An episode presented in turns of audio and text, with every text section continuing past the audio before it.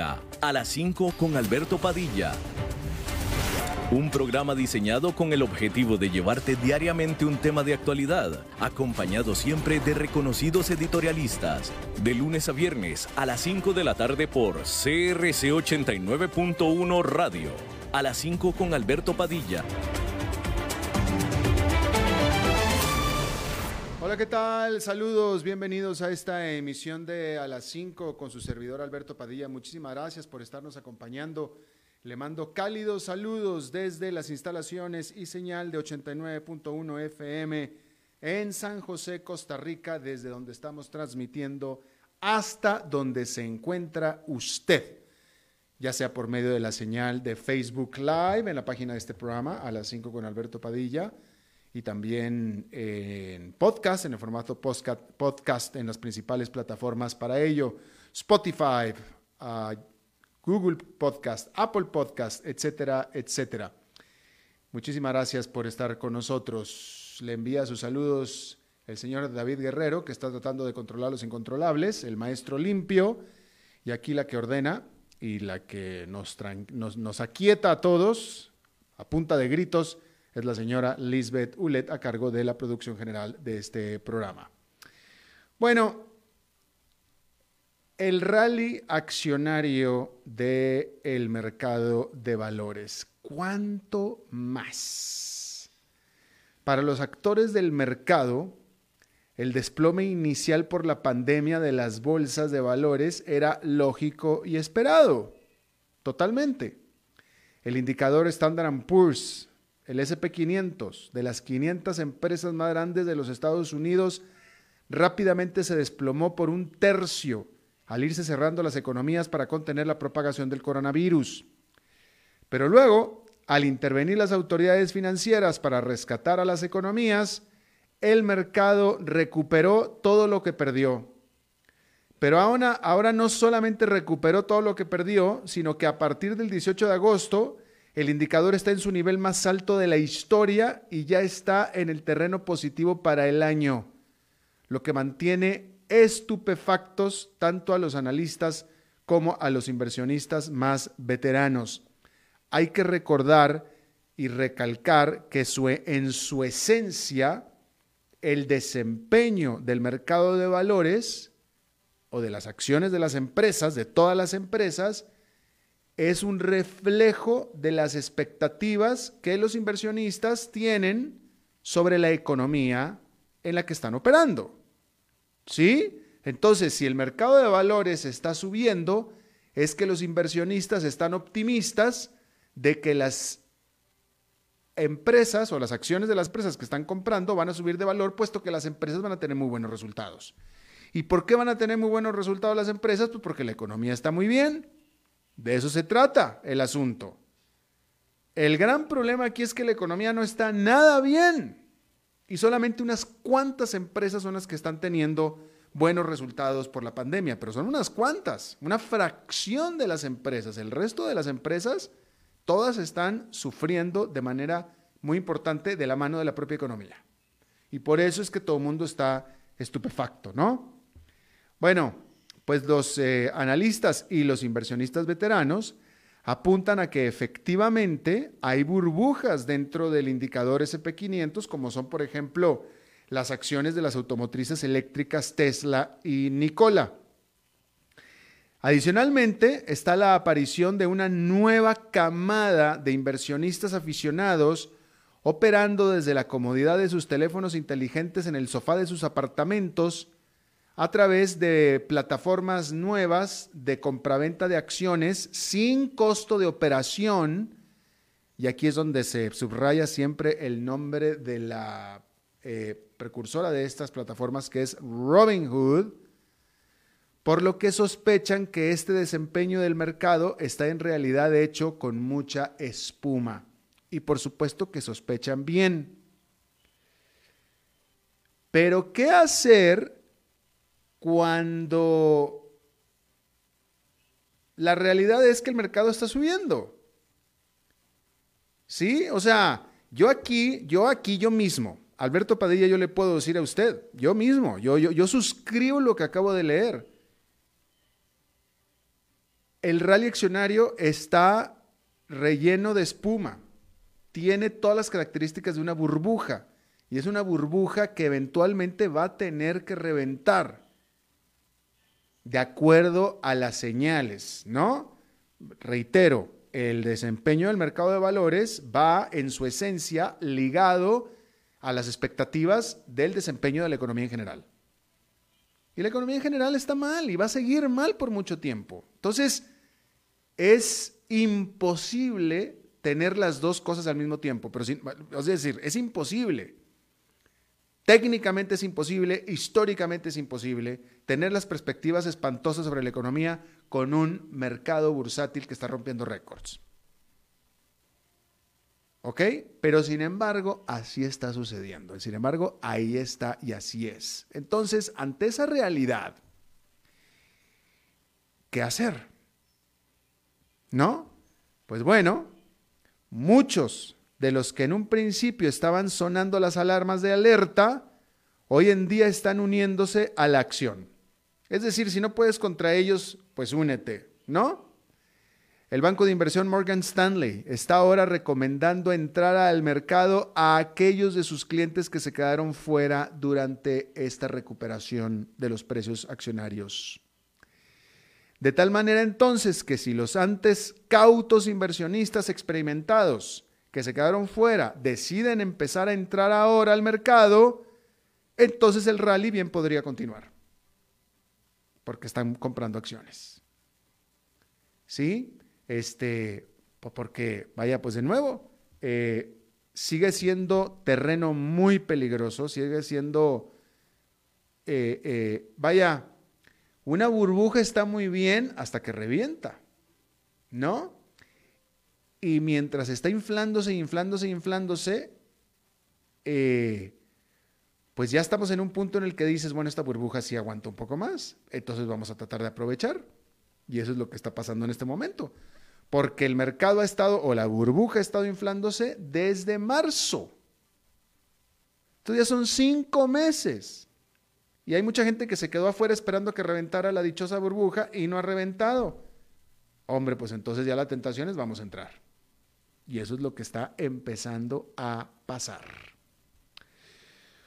Bueno, vámonos con el mercado petrolero, que es lo mismo que el huracán que está acechando, bueno, acechando no, está azotando al Golfo de México. Usted tiene que entender que el Golfo de México es una de las zonas más intensivas en explotación petrolera del mundo. Eh, las plataformas petroleras del Golfo de México no se ven desde la costa. Eh, bueno, es más, déjeme, déjeme, le, doy una pequeña eh, escenario de cómo es esa zona, ¿no? El, el Golfo de México está repleto, sobre todo en la parte oeste del Golfo de México, y en la parte noroeste del Golfo de México, bueno, y también en la parte sur, porque también en las costas de, la península de Yucatán también están repletas de plataformas petroleras, pero típicamente no se ven desde la costa. Pero lo que es la costa, toda la costa de Luisiana y parte de la de Texas, esa es una de las regiones de mayor concentración de refinerías de petróleo del mundo que se dedican a refinar el petróleo que llega del Golfo de México, precisamente. Pero es, eh, yo he recorrido esa zona muchísimas veces en auto y son, pues no sé, unos 200 eh, kilómetros fácil de refinerías y refinerías y refinerías. Son desde que uno sale de eh, Lake Charles en Luisiana hasta que llega a Houston, Texas, son unos 250, 300 kilómetros o más de pura costa refinera vamos a decirlo así, ¿no? Y en el Golfo de México, de nuevo, desde la costa no se ven, pero a mí en alguna ocasión me tocó eh, transportarme en barco desde el puerto de Altamira, bueno, desde el puerto de Veracruz, desde el puerto de Veracruz hasta Houston en barco. Y eh, a Houston llegamos en la noche de un día. Durante todo ese día de esa noche, todo ese día, íbamos navegando rodeados de plataformas petroleras. Era impresionante. Rodeados de plataformas petroleras que no se ven desde la costa, pero, pero yo le estoy diciendo que, no sé, habré visto ese día, no sé, decenas, decenas, decenas de plataformas petroleras. Bueno, todo esto se lo platico porque los precios del petróleo tocaron su nivel más alto desde marzo al estar la zona del Golfo de México cerrando operaciones en preparación para el huracán Laura que se venía estando aumentando de fuerza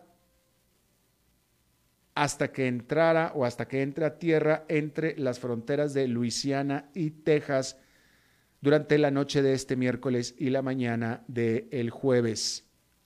Los futuros del crudo referencial mundial Brent estaban cotizándose en 43 dólares 71 centavos barril, mientras que el referencial estadounidense, el West Texas Intermediate, estaba en 43 dólares con 16 centavos barril.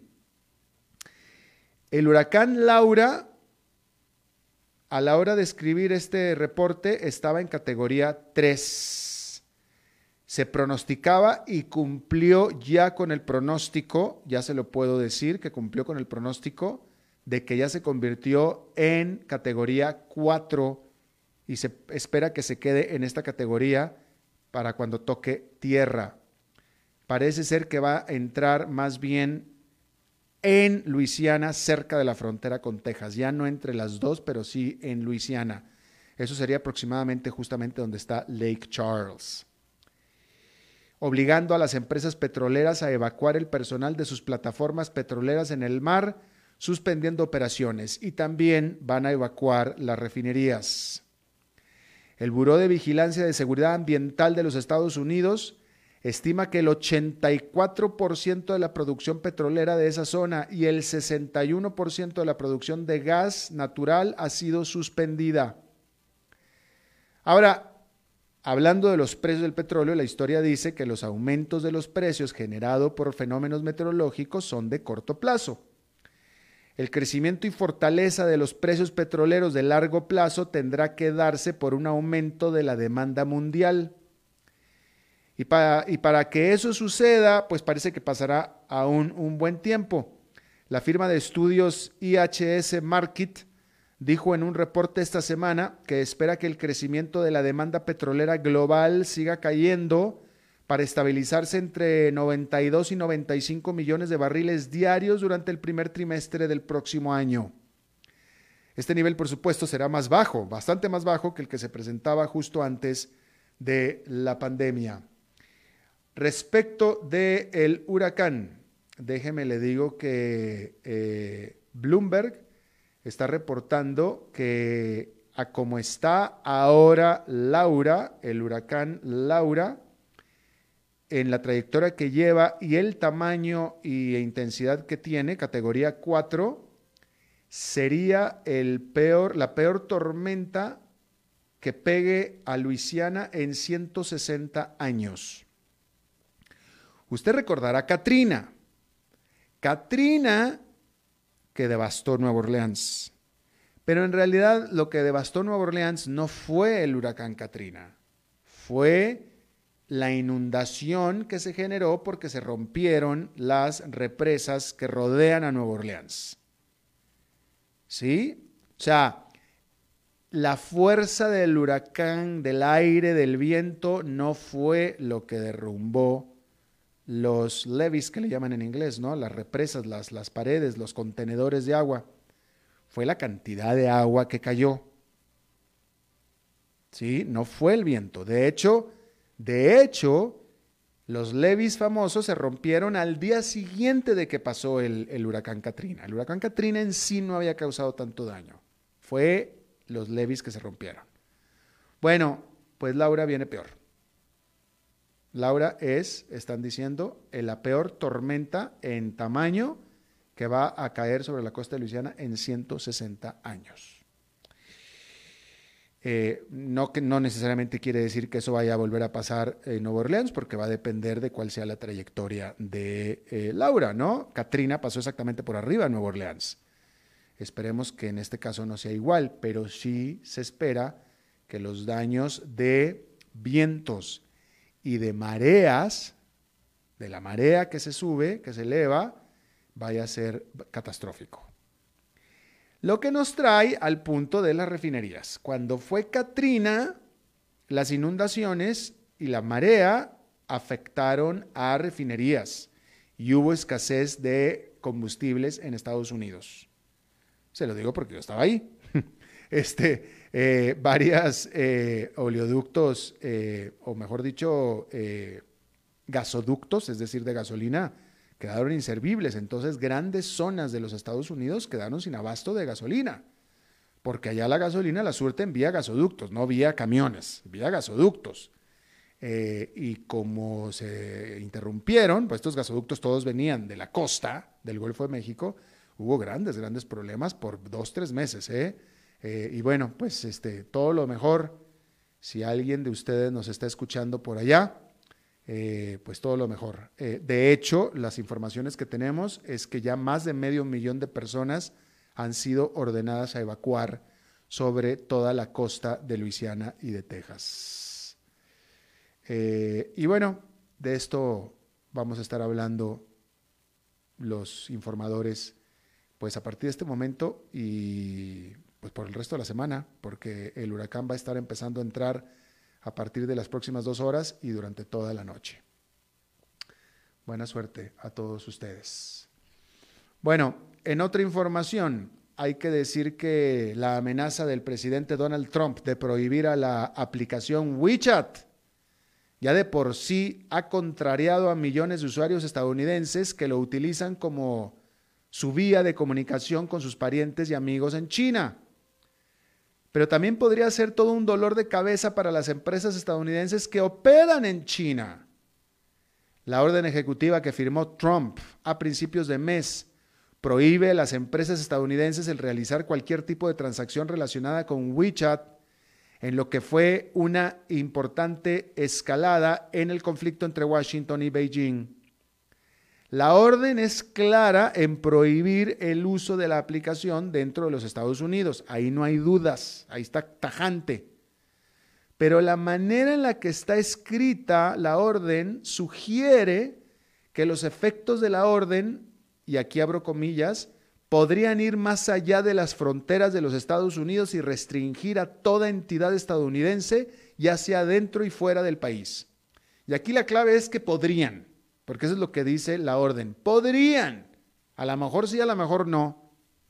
A este respecto, la Cámara de Comercio de Estados Unidos en Beijing asegura que esta situación es un gran problema para las firmas norteamericanas operando en China, en donde WeChat se ha convertido en un instrumento esencial para cientos de millones de personas que usan la plataforma de WeChat para enviar mensajes a amigos, pagar por compras, hechas para pagar por compras realizadas, pedir un transporte compartido, comprar pasajes de tren u ordenar comida. Es que resulta que WeChat, aunque se llame WeChat, de que chateamos, WeChat, nosotros chateamos, no nada más es una eh, eh, plataforma para chatear, es una, lo que le llamarían una super aplicación. Es una aplicación en la que se pueden hacer múltiples actividades. Y entonces las empresas utilizan a WeChat para engancharse con sus clientes, para publicitarse y más importante aún para recibir pagos. Por ejemplo, gigantes estadounidenses como Starbucks y Walmart podrían quedar desconectados con sus miles de clientes que ordenan sus productos por medio de WeChat. De hecho, el año pasado, Walmart reveló que el 30% de sus transacciones en China fueron por medio de WeChat.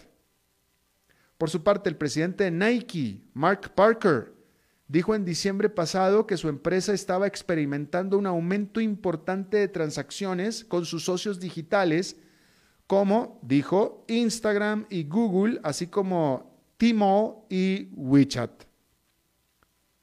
Añadió que Nike utiliza las aplicaciones para desarrollar su relación con sus clientes.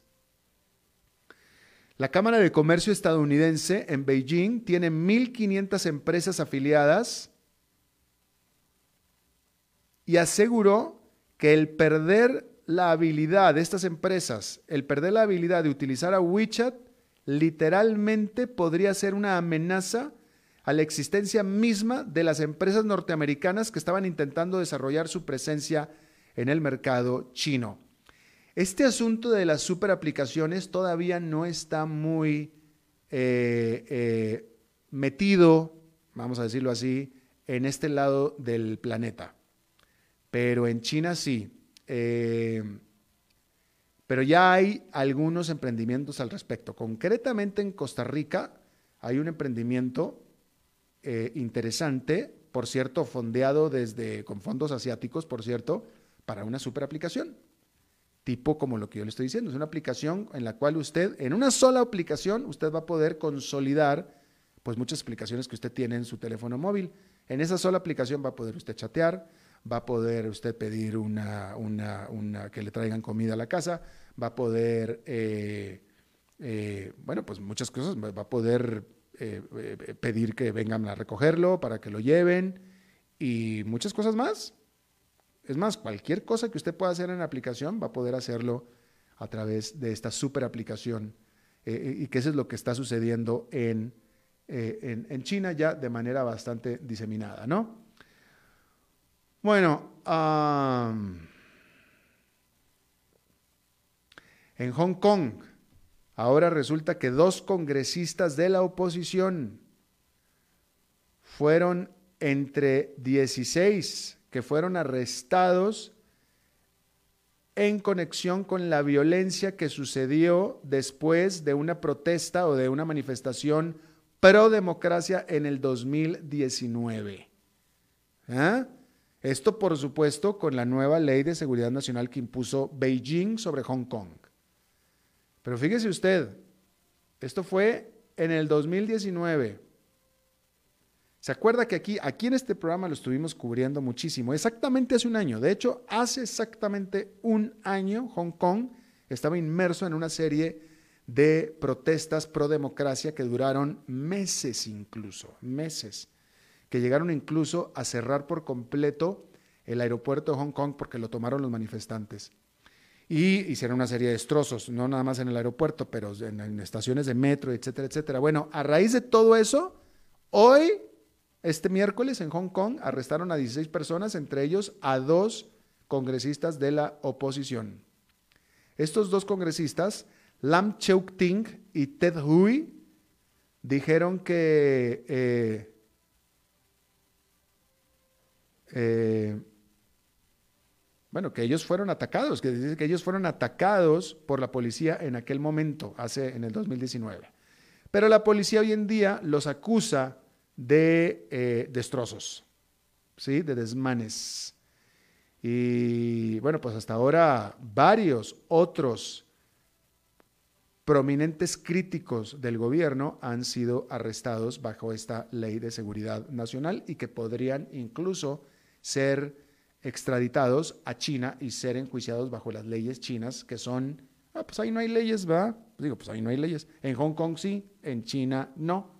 En China es lo que diga el gobierno central.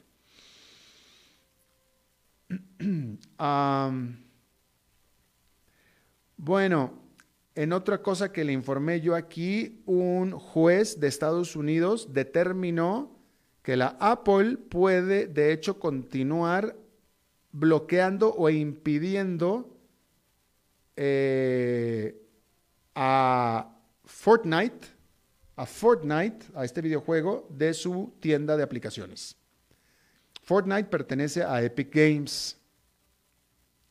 Y Epic Games estaba demandando a Apple porque Apple la sacó de su Apple Store.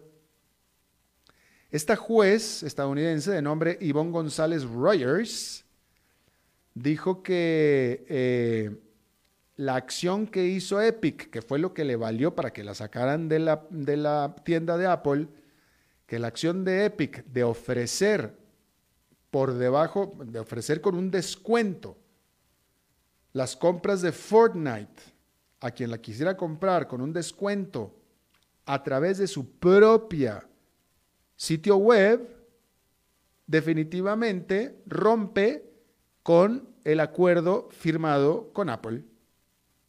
¿Sí?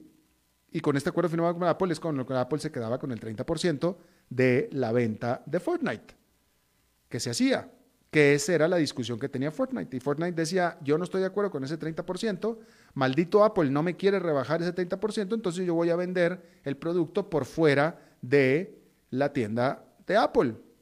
Y Apple dijo, entonces te saco de la tienda de Apple por completo y adiós que te vaya bien. Y ahí viene la bronca. Y bueno, será muy injusto, probablemente, 30% es mucho, será muy injusto, muy monopólico, muy lo que quieras, pero lo firmaste. Y eso es lo que dice la juez. Por lo pronto lo firmaste y tú ya sabías y lo firmaste y está firmado. Así es que Apple se queda con la razón. Papelito habla. Y así es. Bueno, otra cosa que le informamos ayer, los, ah, finalmente los acreedores de la Virgin Atlantic, de esta eh, aerolínea casi bandera de la Gran Bretaña, pues suscribieron un plan de rescate por 1.600 millones de dólares para Virgin Atlantic. Es decir, los acreedores a los cuales ya Virgin Atlantic les debía miles de millones de dólares, le dieron 1.600 millones de dólares más para que siga operando. Esto porque la aerolínea se iba a quedar ya por completo sin dinero en efectivo tan pronto como el próximo mes. Pero ahora, con esos 1.600 millones de dólares, parece que ya tiene suficiente para poder mm, volar hasta finales del 2021. Aparte, con esto se salvan 6.000 500 puestos de trabajo, porque los acreedores la salvaron. En Estados Unidos la situación está bastante complicada. El préstamo que el gobierno les dio a las aerolíneas, que no fue préstamo en realidad, fue un financiamiento para pagar, un fondeo, un fondeo para pagar salarios, se extingue en octubre. Y a partir de entonces las aerolíneas ya no tienen cómo pagar salarios de gente que no tiene cómo mantener porque no pueden, la gente no está volando. En ese contexto, American Airlines anunció que iba a despedir a 19 mil empleados a partir de octubre, cuando se quede sin la plata que le dio el gobierno. 19 mil empleados. Vamos a hacer una pausa y regresamos con nuestra entrevista de hoy. A las 5 con Alberto Padilla por CRC 89.1 Radio. Tinto, blanco, rosado, espumante, seco dulce. El vino es como los amigos, proviene de diferentes cepas y familias convertidas en bodegas de tradición. La Iride, una bodega personal establecida en Mendoza, Argentina, produce vino de exportación con la calidad de Mendoza, expresada en taninos frescos, frutales, remembranzas de tabaco y chocolate. Una fiesta al paladar. La Iride, vinos argentinos de tradición.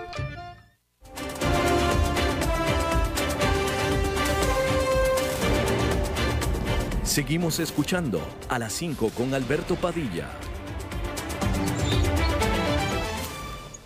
Bueno, vamos a hablar de un tema que a mí me gusta mucho y que, bueno, pues que vamos a volver a tocar porque, eh, a revisar, mejor dicho, porque ya hemos hablado de esto, pero, hemos hablado de esto, pero eh, pues es necesario volver a hablar y es la salud emocional. Si no le gusta el término a usted salud mental, entonces vamos a hablar de la salud emocional en estos tiempos de la pandemia, porque desde inicios de la pandemia, aproximadamente ya desde febrero, diversas investigaciones en salud mental advierten que graves consecuencias emocionales y psicológicas de la pandemia, producto, en la mayoría de los casos, de la pérdida de las fuentes de ingreso, esto, fíjese, eh, o sea, primero que nada, por supuesto, el estrés por la pérdida de, de ingreso, de fuentes de ingreso, como pérdida de empleo, cierre de negocios y la imposibilidad de salir de casa, que golpea muy duro económicamente pues a las personas en empleo informal que dependen de lo que logran ganar día a día, por ejemplo, pero también gente que tenía,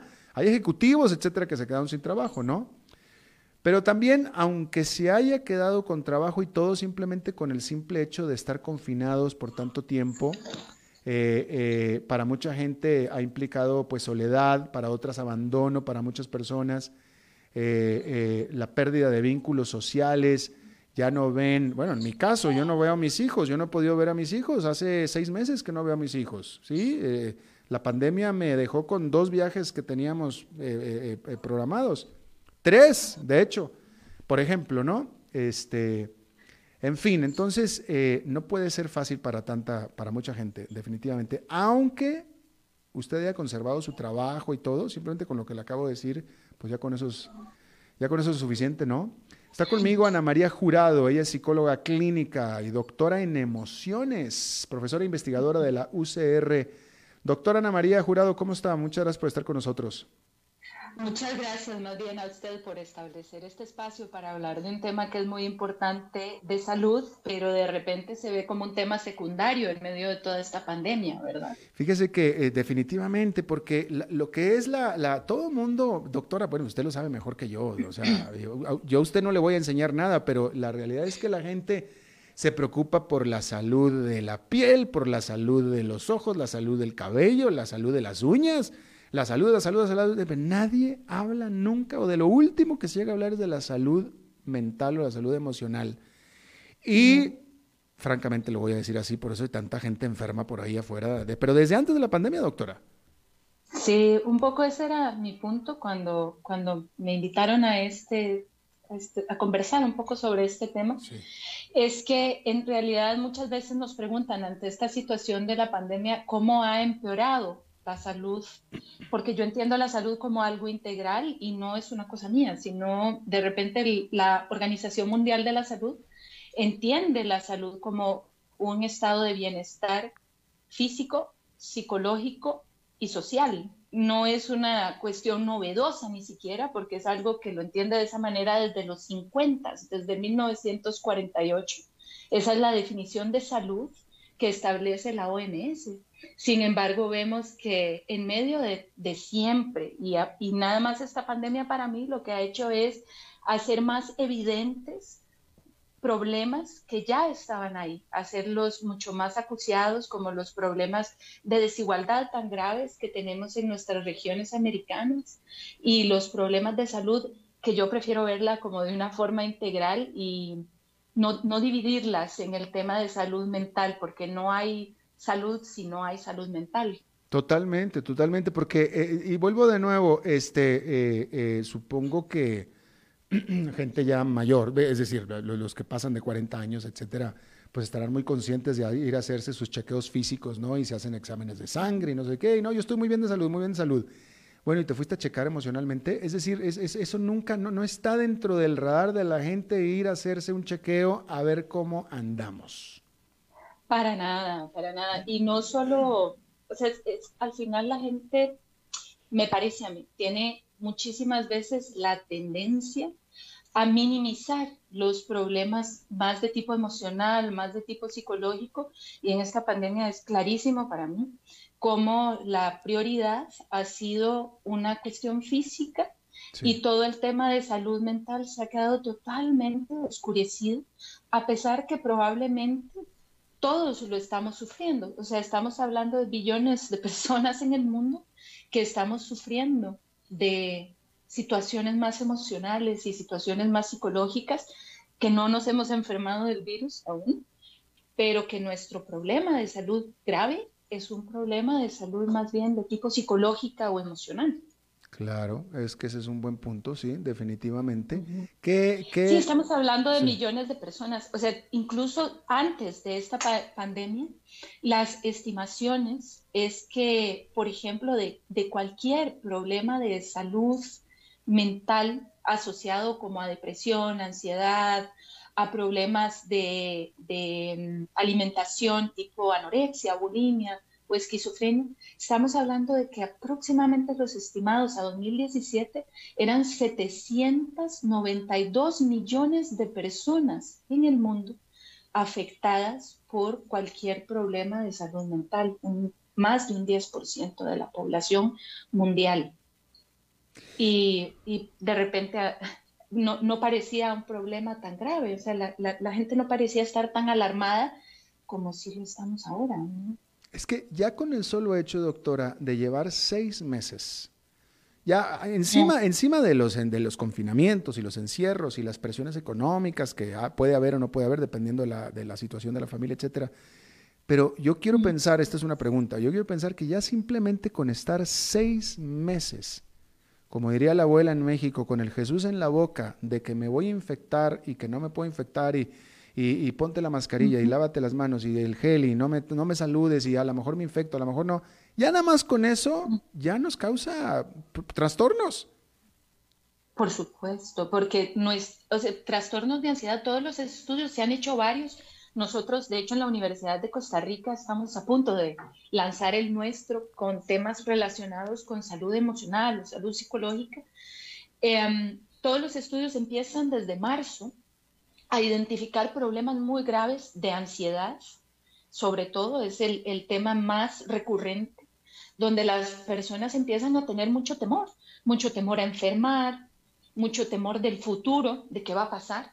Y esto es en marzo, cuando no sabíamos que íbamos a estar ocho meses, muchos de nosotros en esta situación, ¿verdad? Porque desde enero ya empezamos a ver que había un problema ahí. Por lo menos aquí en Costa Rica, el Ministerio de Salud, de forma muy sistemática, empezó ya a tomar cartas en el asunto y a decir desde enero, pues esto va a pasar, esto nos va a pasar, en algún momento va a llegar el virus y tenemos que estar preparados. Lo que no podíamos esperar es que no era una carrera de rapidez, al final era una carrera de fondo y de mucho fondo porque lo que nos queda todavía, usted dice ahora, ya llevamos seis meses, y si eso nos suena un montón, pues las expectativas es que vamos a seguir hasta entrado el próximo año en esta situación. Entonces estamos hablando de un año por lo menos, como poco, nadando y tratando de enfrentar una situación de pandemia muy compleja que yo no creo ningún país lo haya tenido fácil. Claro. Eh, fíjese que yo no tengo acceso directo a gente de la tercera edad, entonces no me había caído a mí en cuenta hasta que me puse en contacto con un viejo amigo, eh, que él está en sus setenta y tantos, ¿no? Eh, pero pues lo que pasa es que él está en Estados Unidos y él se retiró, se compró su casa en las montañas, se fue con su esposa a la casa de las montañas allá, eh, alejado, medio, medio ermitaño, a, vivir su jubilación retirado con su esposa en la casa de las montañas, y que se le muere la esposa de cáncer el año pasado y luego de repente le cae la pandemia. Y entonces me escribe él y me dice, oye, no te pierdas, esta pandemia ha sido muy desgraciada, específicamente con nosotros, los grandes, los mayores, porque nos ha confinado y nos ha dejado solos. Porque él ya no puede salir, no puede salir, no puede recibir gente, no puede nada. Y ahí donde me cayó ese, esa, esa realización, ¿no? De que eh, los pobres, las gentes de la tercera edad, eh, eh, más que nadie la están pasando peor que, que todos. Sí, bueno, yo incluso siempre nos preguntan, ¿hay alguna población que la esté pasando peor? Y yo no podría decir eso, pero creo que sí las personas adultas mayores están en una situación de soledad súper grave, súper grave, que les está afectando mucho. Por ejemplo, si ya, como le decía, estamos hablando de casi 800 millones de personas que ya tenían un problema de salud mental, si quieren, antes de esta pandemia, más los que se van a, sumar ahora, producto de la pandemia. O sea, servicios de salud mental que estaban ya muy colapsados, simplemente eh, no, no van a dar abasto y por eso las recomendaciones de la OMS son desde mayo en cuanto a que los gobiernos tienen que destinar recursos para atender las situaciones de salud mental. Y en el caso de las personas mayores, sí le cuento lo que hemos visto. A quienes ya tenían algún problema de tipo, eh, problemas de memoria, de tipo síntomas demenciales, han empeorado muchísimo mm. con el paso del tiempo. O sea, han, perdido, por ejemplo, una amiga me contaba de su mamá que ha perdido sus grupos de oración, que llegaban a orar a la casa y que para ella era muy importante tener pues ese grupo de oración, sus clases de pintura, el, el, poder cuidar sus plantas, inclusive, el, que, pues, por un tiempo no la dejaron salir ni, a, la parte de afuerita de la casa a cuidar de sus plantas. Que los visiten los nietos, que es la principal fuente de, de felicidad para tantos y tantos abuelos. Así es, y con el fin de protegerles, que entiendo muy noble, ah, tenemos que ya empezar a cuestionar si es sostenible protegerles de esa manera, si estamos hablando de un año en esa circunstancia. O sea, si no es ya un momento donde tenemos que un poco cambiar, ir modificando progresivamente la estrategia, porque claro, esas, ese tipo de medidas estaban muy bien si estábamos hablando de un par de meses pero ya nos llevamos un par de meses, no nos quedan un par de meses más, sino nos quedan por lo menos unos seis meses más. En esta circunstancia, tenemos que ya cuestionar si es sostenible, porque entonces las personas adultas mayores que ya tenían un problema y entonces han perdido todas estas relaciones, todos estos vínculos que eran fundamentales en mantenerles más o menos con sanidad y de repente ya los han perdido, han perdido la mayoría de sus estímulos y comprenderá usted que eso hace un, empeoramiento muy significativo de problemas de memoria, problemas de atención, problemas de regulación emocional muy graves porque bien que mal, sí, bueno, las videollamadas y el Zoom resolvieron algo un poco durante un tiempo, pero ya no es suficiente. Ya estamos en una situación muy grave, donde, pero esto lo acusan obviamente no solo las personas adultas mayores, imagínese a usted a los niños y las niñas en cuanto a la necesidad que tienen niños y niñas de interactuar con sus pares, con otros niños y con otras niñas, y lo esencial que es para los niños interactuar con otros de su edad. Y se los tenemos totalmente prohibido, además de haberles sacado de la escuela, de haberles sacado de toda su rutina eh, y de todo su ambiente. Ahora además... Eh, con los únicos niños que en buena materia pueden jugar es con sus hermanitos. Claro. Y eh, con sus vínculos totalmente perdidos. Doctora, cuando mm, es imposible consultar a su médico de manera rápida, por favor, ¿qué podemos hacer nosotros dentro de nuestra circunstancia de confinamiento, etcétera, etcétera? ¿Qué podemos hacer para ayudarnos a nosotros mismos? Yo creo que, vean, lo que yo recomendé, por ejemplo, a etapas de marzo, no sé si lo recomendaría ya yo creo que en, ese momento, al principio, fue, bueno, mantenga rutinas, manténgase activo, eh, trate de, de, mantener el contacto a través de medios tecnológicos. Pero creo que ya necesitamos un diálogo en cuanto a buscar formas seguras de poder recuperar los contactos perdidos. Formas donde podamos gestionar de forma segura el poder ver a mis amigos, que los abuelos puedan ver a sus nietos de forma segura. Hace poco aquí en Costa Rica, la doctora María Luisa Ávila, que trabaja en el Hospital de Niños, ella fue ministra de Salud de Costa Rica dos periodos, me parece que durante ocho años, ya em, la, como parte de la Asociación Latinoamericana de Infectología Pediátrica, recomendaban que ya tenemos que aprender a vivir con este virus entre nosotros, que ya el confinamiento, ya no estamos tan seguros que, que no vaya a tener peores consecuencias que las que intenta eh, controlar. Y quizá ya como sociedad tenemos que empezar a pensar formas seguras. No, yo no, no es como el virus no existe, ni mucho menos, jamás plantearía yo algo así, sino que tenemos que buscar formas seguras y, y, y, muy delicadas, muy sistemáticas, pero de poder recuperar ciertos contactos que son esenciales. Y en eso obviamente pienso en las, sobre todo en las personas mayores y adultas mayores, y en los niños y las niñas, que quienes más lo necesitan y más lo resienten en haberlos perdido son esos. Creo que ya no, ya no estoy tan segura de que haya formas de que el confinamiento tan extremo pueda ser sostenible. Exactamente, definitivamente.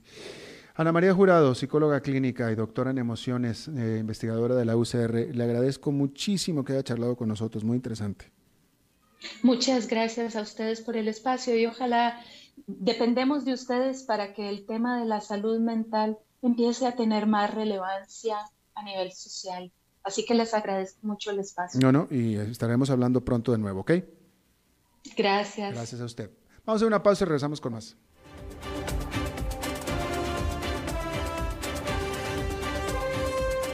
A las 5 con Alberto Padilla, por CRC 89.1 Radio. Tinto, blanco, rosado, espumante, seco dulce. El vino es como los amigos, proviene de diferentes cepas y familias convertidas en bodegas de tradición. La Iride, una bodega personal establecida en Mendoza, Argentina, produce vino de exportación con la calidad de Mendoza, expresada en taninos frescos, frutales, remembranzas de tabaco y chocolate. Una fiesta al paladar. La Iride, vinos argentinos de tradición.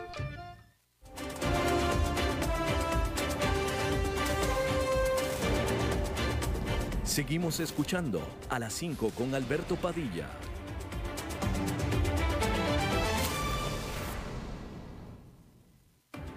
Y los miércoles es el día de mi favorita, mi preferida. Maritza. ¡Ay, mi príncipe Alberto! Maritza, ¿cómo estás? Yo soy Prince Albert, efectivamente. Ay, mi vida, más vos más enganchada con príncipe Alberto. ¿Cómo estás, Maritza? Hermosa, hermosa, un Dios. poco con el con, con frizz, porque este clima me, me levanta los pelos, me, me, me, me pongo con frizz, pero igual bella. Ah, no, tú bella siempre, no, no estoy Eso seguro. sí, mi vida. Totalmente. Soy empoderada y soy una dama. Para aquellos que tuvieran dudas, soy una dama. Maritza, es que tú levantas tantas pasiones, levantas tantas pasiones a mi alrededor. O sea, la, la- la gente, hay gente que está tremendamente celosa de mi relación contigo, nada más porque te hablo y ya se ponen eh, eh, este, euf- en- enojados. Claro. Este, sí, sí, sí, por ello vi un comentario de este allá, de, de, de, de aquel lado de la comarca. ¿De qué lado? Este, furibundos conmigo, este, simplemente porque suena un poco más ronqueta. No, pero, pero- yo nada más te quería decir que eh, este, al que tenga duda, estamos haciendo esta la pozuelo que me venga a revisar. Bueno, que les enseñes la cédula, ¿no? Mi vida lo que haga falta. No, yo, creo que, ¿sabes qué es lo que yo creo? Yo creo en realidad que mi, mi, mi, mi, mi público, el, mis seguidores son muy celosos y se ponen celosos de, de, la, de la intimidad que tenemos tú y yo, Maritza. Mi amor, te voy a decir una cosa. Más allá de los celos, a mí me pone muy triste la falta de educación que hay en este país en el tema sexual.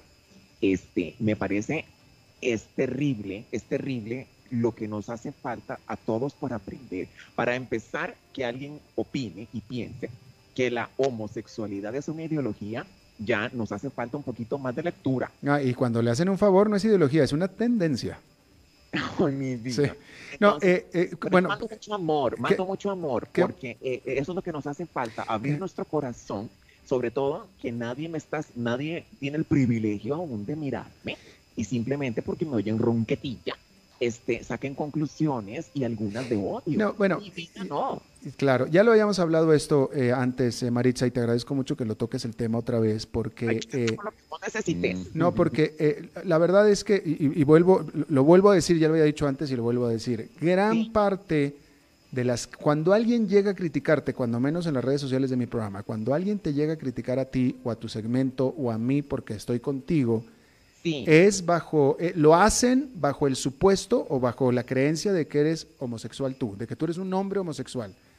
Eh, eh, que no eres, Maritza es una mujer y me canso de decirlo, pero como tú dices, como tienes la voz ronca, piensan que eres homosexual, que está bien, qué bueno que lo piensen, no hay ningún problema. El problema es que ellos tengan problema porque piensan que tú eres homosexual. O sea, what the fuck, ¿qué tiene que ver? Exacto. Y ahora, ¿sabes qué es lo más triste, bebé? Definitivamente vos no sos la del problema, Maritza, tranquila. No, mi, no, mi amor, sí, por eso te digo, ah, eh, lo que me pone es triste de este, que nos hace mucha falta por educarnos. Para empezar, eso que decir, me parece muy triste que alguien, este, a ver, quitándome a mí de, de la escena, la discriminación que puede sentir una persona que sea homosexual, eso que tiene que ver con lo que tenga en su cerebro y con lo que tenga en su corazón. ¿Qué Por importa? No, no le veo la relevancia a la hora de omitir una opinión. Que alguien me lo explique. No, bueno, Please, y-. Y lo peor de todo es que ni siquiera es porque, en este caso tú, ¿verdad? sea o no sea homosexual, es porque suenas amanerada, porque pudieras ser la persona más machota de todas y ser un tremendo requete contra homosexual y no tendrían problema. ¿Por qué? Porque te parecieras macho. ¿Me explico lo que te estoy tratando de decir? Este, amor, en cambio, hay mucha gente, hay muchos hombres que, que- que- que, digamos que no son muy varoniles, que son afeminados incluso, y sí. son y, no son homosexuales. Y a ellos sí los atacan porque no son varoniles. Entonces, ese es el problema que estoy tratando de establecer. ¿Me explico? No, mi amor, completamente. Ahora, en mi caso, que soy una regia, diva, divina, perra empoderada, ahí entonces, ¿en dónde me colocan? Que me coloquen en un pedestal donde yo pertenezco. No, bueno, es que, a ver, yo lo, yo, Maritza, a ver, Maritza, digo, a- o sea, ¿quién le va a poner un pero a María Félix? ¿Y María Félix también era ronquetas? Divina la doña. Bueno, Ay, ¿y para mí tú eres la bruta. doña? Sí, Sí, y ella la tenía gruesa. Era de voz gruesa esa señora. Sí, ¿Y señora. quién le decía nada? Nada. Todo Fumaba puro y todo. Ay, ¿te acordás qué señorona que Para- era? Qué bruta. Pues como tú, Este, como pero tú. bueno, Albertito precioso, yo lo que digo es eso, eh, este, que, que, yo mando mucho amor y sobre todo sacarnos esas ideas eh, de tan tontas de la cabeza, mi amor. El ser humano es mucho, mucho más que su preferencia sexual, mi amor. El ser humano es más Ah, complejo ah, que eh, eso. ahora, ¿Qué mira- importa si me gusta la vainilla o el chocolate? ¿Qué importa? O Totalmente. si me gustan ambas. Pero ahora, mira, el que esta, esta, esta otra discusión que tuve con, con las críticas de ayer, alguien me decía, bueno, lo que pasa que yo tengo valores cristianos y mis valores cristianos me, eh, eh, me, me- impiden, ¿no? Este, eh, bueno, y, yo a, esa gente, que son muchos, son muchos, a esa gente yo replico, yo no te estoy pidiendo que aceptes en tu vida a un homosexual. Yo no te estoy pidiendo eso. Y tú tienes derecho a tener las creencias que tú creas. Simplemente respétalos. Porque una cosa es que tengas valores cristianos y otra cosa es que los, que los discrimines y los denigres. Eso son cosas muy diferentes. Sí, tenés toda la razón. Ahora, insisto, eh, en mi trabajo, en mi misión que yo tengo, que es entretener, que llevar noticias curiosas, eso que tiene que ver con mi religión, con mi, con mi preferencia sexual, ¿qué tiene que ver, mi amor? Eso es lo que yo digo, Bueno, porque pues. simplemente no, ¿por qué no aceptar a la gente con su color, con sus eh, pensamientos, cómo suenan, cómo se ven?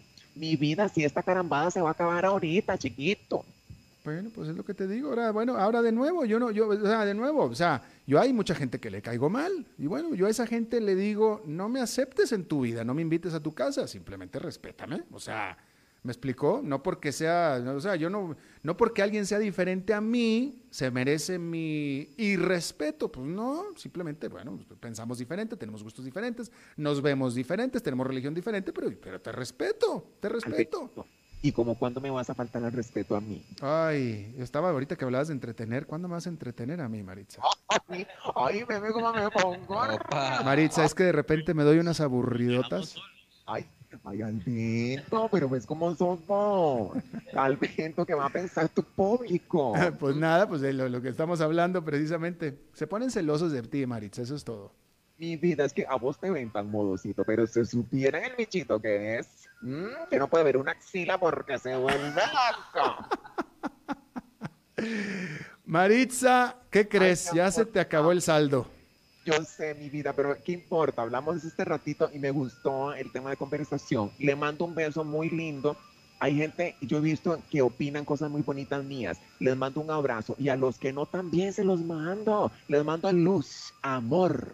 Este, ve- veme a Walter Mercado, ya, ya estoy así. Sí, sí, sí, todo, todo, todo, todo lo que no te sobra. Oye, Claro. de- yo nada más quiero decir una cosa. Digo, la verdad que yo, yo la traigo así media. Tú, me encantas, Maritza. Yo, Ay, yo no, ¿La traes cómo? No, yo- yo la traigo contra-. Yo, a- o sea, yo tengo que decir que Laura Flores, pues estoy hablando del personal de tu programa. Laura Flores no me cae tan bien, pero Disculpe. Pe- pe- Espéreme, espéreme tantito. Yo, yo- yo tengo que decir una cosa, yo tengo que decir una cosa. De tu programa, ahí la feita es Laura Flores. Perdóname, mi amor, pero no es mi programa, el programa es de Mario Chacón. Es es de que- Vid, es de que- Vid, que es, Mario. que es el ingenio de Mario Chacón Bueno, con una pero- inteligencia artificial. Bueno, eh, eh, quien crea que Laura Flores es bonita, la Maritza se la lleva de calle. Punto. Bueno, eso no lo vamos a discutir, mi príncipe, eso no lo vamos a discutir. Albertito, sos bello, un beso gigante hasta este, las ondas de 89.1. Sos divino, mi amor. Y no, no tanto como tú, pero gracias Maritza, hasta la próxima. Mi amor, este, muchos besos y luz para todos. Igualmente Maritza. Sustento, Hasta luego. cómo no. Bueno, eso es todo lo que tenemos por esta emisión. Gracias por habernos acompañado. Nos reencontramos en 23 horas. Que la pase muy bien.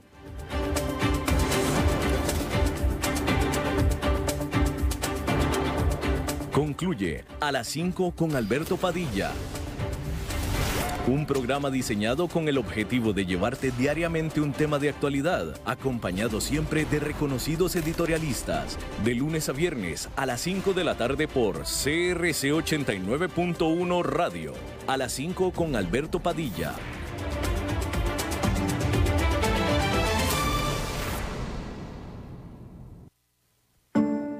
Cuide su información. Make alerta de una nueva modalidad de posible estafa. Estas personas inescrupulosas realizan llamadas a nombre del Make para solicitar apoyo en la elaboración de mascarillas. Como parte de la llamada, solicitan actualizar los datos en la página del Make e instalar la firma digital. De esta manera indican el requerimiento de descargar una aplicación conocida como AnyDesk. Con ella pueden acceder a su computadora y robar datos sensibles.